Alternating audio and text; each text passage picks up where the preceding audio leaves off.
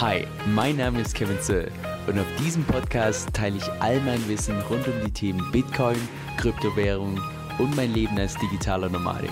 Viel Spaß dabei!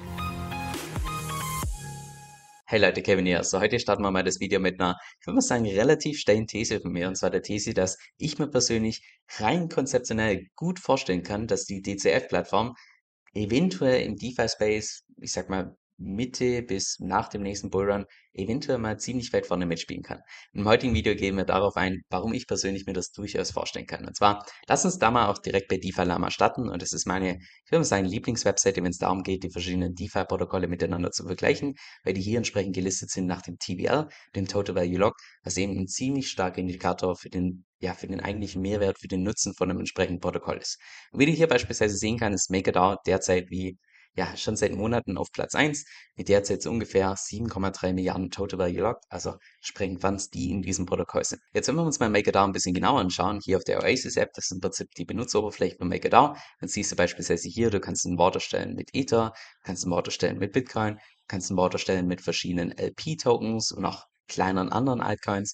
Wenn wir da jetzt beispielsweise mal auf, gehen wir mal auf Bitcoin drauf, wenn wir jetzt hier entsprechend ein Wort erstellen würden und wir suchen nach dem nach dem Wort mit der geringsten Überversicherungsgrenze wäre das beispielsweise hier der mit 130% Überversicherungsgrenze, wo du jährliche Gebühren zahlst in Höhe von 3,5%. Die 3,5% sind auch nicht in Stein gemeißelt, sondern die können sich je nach Marktsituation ändern. Bis vor kurzem waren die noch bei 3,75% und ich glaube vor drei, vier Monaten war das noch bei 4%. Also wie gesagt, je nach, ich sag mal, Marktlage ist das ein bisschen unterschiedlich, aber da hättest du eine Überversicherungsgrenze von 130%. Und 130% bedeutet im Prinzip, dass du, wenn du diesen Wort maximal schaffen würdest, also Kredit aufnehmen, damit wieder Bitcoin kaufen, wieder als Kollateral hinterlegen und so weiter und so fort, könntest du hier einen entsprechenden Hebel aufbauen von so ungefähr 4,3. So, merkt ihr mal all die Zahlen, die wir gerade durchgegangen sind. 130% Überversicherungsgrenze, 3,5% jährliche Zinsen, 4,3-facher Hebel. So, und wenn wir mit dem Wissen jetzt mal die DCF-Plattform anschauen, dann siehst du hier, wir können als Kollateral hinterlegen einmal Ether, einmal gerappte Bitcoins Irgendwann später, wahrscheinlich noch dieses Jahr, sollen auch Liquidity Mining Tokens entsprechend kommen. Das heißt, relativ vergleichbar mit MakerDAO, wenn du mich fragst. Wenn wir jetzt hier mal entsprechend reinschauen, beispielsweise in den Bitcoin Vault, dann siehst du hier, in dem Moment, wo du beispielsweise einen Kredit aufnehmen möchtest, zahlst du eine einmalige Gebühr von 0,5%. Das heißt nicht irgendwie jährliche Zinsraten oder sonst was. Zinsen gibt es bei dem Protokoll nicht, sondern das heißt nur eine einmalige Gebühr von 0,5% in dem Moment, wo du einen Kredit aufnimmst. Das heißt, DCF-Plattform haben wir 0,5 einmalig, MakerDAO haben wir 3,5 jedes einzelne Jahr. Das heißt, allein schon mal da ein Unterschied von, ja, das ungefähr siebenfache an Gebühren, die da entsprechend anfallen, jedes einzelne Jahr. Und auch gleichzeitig, wenn wir uns die Überversicherungsgrenze hier anschauen bei dem Protokoll, bei der DCF-Plattform sind es 110%, bei MakerDAO beim, ja, bei dem Wort mit der geringsten Überversicherungsgrenze sind es 130 Prozent. Und der Unterschied zwischen 110 Prozent und 130 Prozent, das hört sich jetzt nicht so gewaltig an. Aber wenn du jetzt beispielsweise mal hier auf der DCF-Plattform maximal schachteln würdest, also Kredit aufnehmen, damit Bitcoin kaufen, wieder das Kollateral hinterlegen und das gleiche Spiel wiederholen und wiederholen, wiederholen, bis du irgendwann mal nicht mehr kannst, dann könntest du bei dieser Plattform hier einen Hebel aufbauen von bis zu elffach. So, vielleicht erinnerst du dich noch zurück. Make It Out war ein Hebel von maximal, das war wirklich das absolute Maximum von 4,3. Und hier bei der DCF-Plattform haben wir einen Hebel, der bis zu elffach möglich ist. Und allein diese Zahlen, also so vom Kollateral kannst du ähnliche Sachen hinterlegen wie bei MakerDAO. Du hast um ein Vielfaches geringere Gebühren, die du kannst sogar um Vielfaches höher einen entsprechenden Hebel aufbauen. Also allein von der Funktionalität, vom Konzept her, glaube ich, könnte da die DCF-Plattform durchaus ziemlich viele Leute und ziemlich viel Kapital anziehen, weil wie wir hier sehen bei der DeFi Lama-Plattform, es gibt viele Protokolle im Borrowing-Bereich, die ähnlich sind wie MakerDAO, aber noch lange nicht so effizient wie beispielsweise die DCF-Plattform. Bekannte Beispiele hier wie beispielsweise Aave, oder gehen wir weiter, Compound, nahezu eins zu eins das gleiche Prinzip und so weiter und so fort. Aber aus der Perspektive könnte man dann ja auch eigentlich argumentieren, dass Liquidity auch ganz vorne mitspielen müsste bei den DeFi-Protokollen. Weil Liquidity ist ja das Protokoll, wo ursprünglich die DCF-Plattform, die mit Abstand größten Teil im Prinzip, ich sag mal nicht kopiert hat, sondern optimiert hat. Natürlich teilweise kopiert, aber auch so ein Stück weit einfach optimiert hat. Und wenn wir da mal bei DeFi Lama entsprechend reinschauen und nach Liquidity suchen, dann sehen wir hier Liquidity derzeit auf Platz 23. Das heißt, spielt schon irgendwo vorne mit dabei, jetzt allerdings nicht einer der größten Player, zumindest derzeit nicht. Vielleicht ändert sich das noch in der Zukunft. Genau zu dem Punkt würde ich persönlich sagen, dass wahrscheinlich die DCF-Plattform im Vergleich zur Liquidity einfach ein paar ungemeine Vorteile hat. Der erste Vorteil ist wahrscheinlich der, dass die DCF-Plattform viel stärkeren Fokus legt auf das Thema Marketing. Wenn du dir mal allein die ganzen Wachstumszahlen anschaust bei Grissify und so weiter, ist unglaublich, wie schnell die derzeit wachsen. Von daher glaube ich, rein aus der Marketingperspektive hat wahrscheinlich die DCF-Plattform einfach einen, ja, einen ungemeinen Vorteil. Dennoch zusätzlich im Vergleich zum Liquidity ist es so, dass du bei der DCF-Plattform nicht nur Ether hinterlegen kannst als Kollateral, sondern zusätzlich noch Bitcoin und irgendwann mal dann später zusätzlich LP-Tokens, also Tokens vom Liquidity Mining und so weiter und so fort. Das heißt, allein vom Kollateral her natürlich eine viel größere Zielgruppe als jetzt beispielsweise nur Liquidity, die derzeit nur Ethereum entsprechend akzeptiert. Was natürlich auch auf Kosten der Sicherheit geht, also keine Frage, das hat natürlich vor- und Nachteile, dass es entsprechend die DCF-Plattform entsprechend zu machen.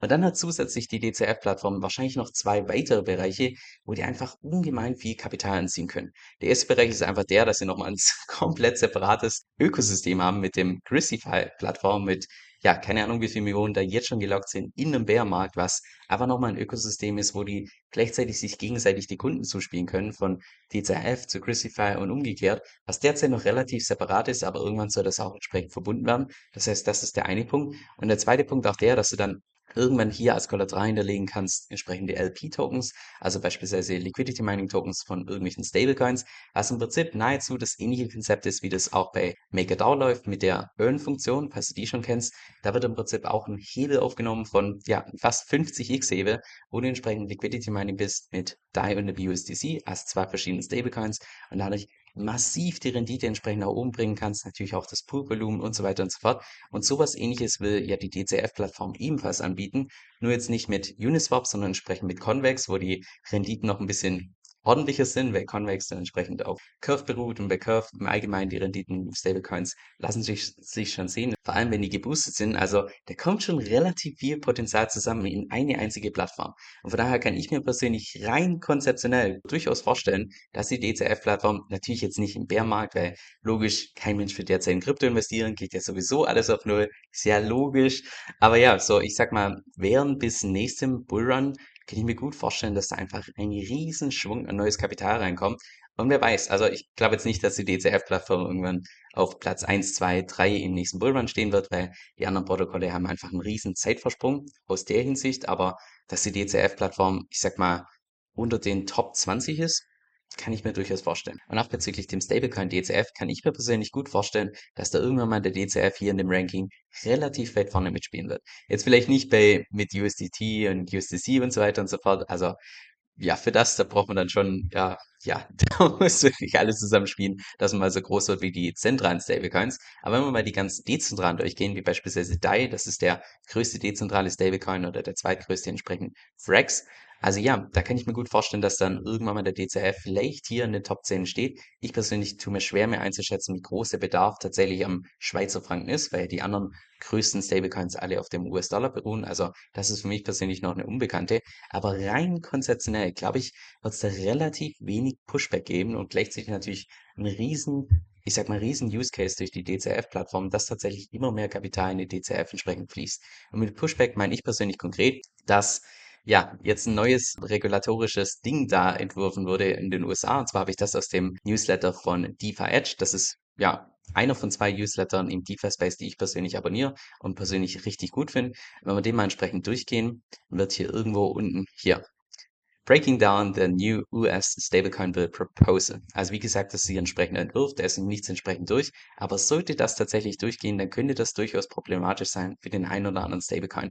Und zwar, was da im Prinzip entworfen wurde, war ein Entwurf, dass im Prinzip solche Sachen wie mit Terra Luna bzw. dem USD, dem Stablecoin von Terra, dass sowas in Zukunft nicht mehr passieren kann. Und genau deshalb wollen sie im Prinzip Stablecoins verbieten, die endogenously collateralized Stablecoins sind das heißt im Prinzip gedeckt sind mit dem eigenen nativen Token. Genauso wie es beim UST von Terra Luna war, dass der gedeckt war mit Luna. Sowas wollen sie in Zukunft verbieten und gleichzeitig allen Protokollen, die derzeit so aufgebaut sind, so eine Art Grace Period geben, also so eine Periode, wo die ihr eigenes Konzept nochmal komplett überarbeiten können, von ungefähr zwei Jahren.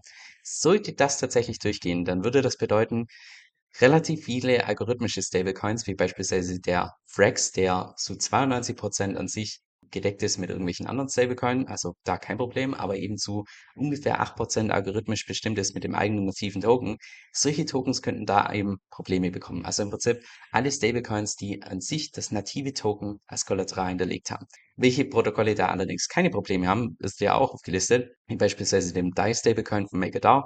Der sollte da keinerlei Probleme haben, genauso auch wie der LUSD, also der Liquidity Stablecoin ebenfalls keine Probleme, weil der zu 100% nur mit Ether entsprechend gedeckt ist, nicht durch irgendwie nativen Token. Und das würde auch gleichzeitig bedeuten, wenn wir jetzt mal auf die DCF-Plattform schauen, derzeit ist der DCF einzig und allein gedeckt durch Ether und gerappte Bitcoins.